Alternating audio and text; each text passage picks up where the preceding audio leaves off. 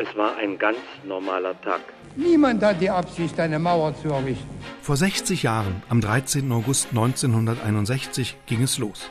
Stacheldraht wurde gezogen, Barrikaden aufgestellt, die Berliner Mauer errichtet. In unserem Podcast Mauer macht Mensch blicken wir auf diese bewegte Zeit zurück. Die Menschen, die waren alle aufgebracht. Naja, und da wir ja nun die Ersten waren, merkte ich nur, wie mich einer in das Loch stopft und dann durch. In neuen Radiodokus und Hörspielen, allesamt Perlen aus dem Rundfunkarchiv, erzählen unsere Autoren und Autorinnen, wie die Mauer das Schicksal der Menschen im Osten und im Westen der Republik geprägt hat und unser Leben bis heute noch beeinflusst. Die sich daran gewöhnt haben, das ist die Generation, die, die mit dem Mauerbau aufgewachsen ist. Das war schon ein Einschnitt, das konnte sich keiner seinerzeit in Ostberlin vorstellen. Auch ich bin geborener Ostberliner. Für mich war die Mauer in der ersten Hälfte meines Lebens eine unüberwindliche, brutale Realität.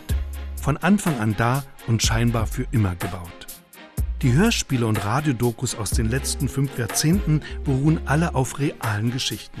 Sie vermitteln mir sehr unterschiedliche Sichtweisen und Sehnsüchte im Osten, versetzen mich aber auch auf die andere, damals nicht erreichbare Seite der Mauer nach Westberlin. Rote Liebe, tote Liebe. Lieber rot als tot. Vor jedem Hörstück werde ich mich mit dem Autor und der Autorin über ihr Werk unterhalten. Alle Schweine raus aus Berlin! Mauer macht Mensch ein Podcast mit Knut Elstermann von RBB Kultur.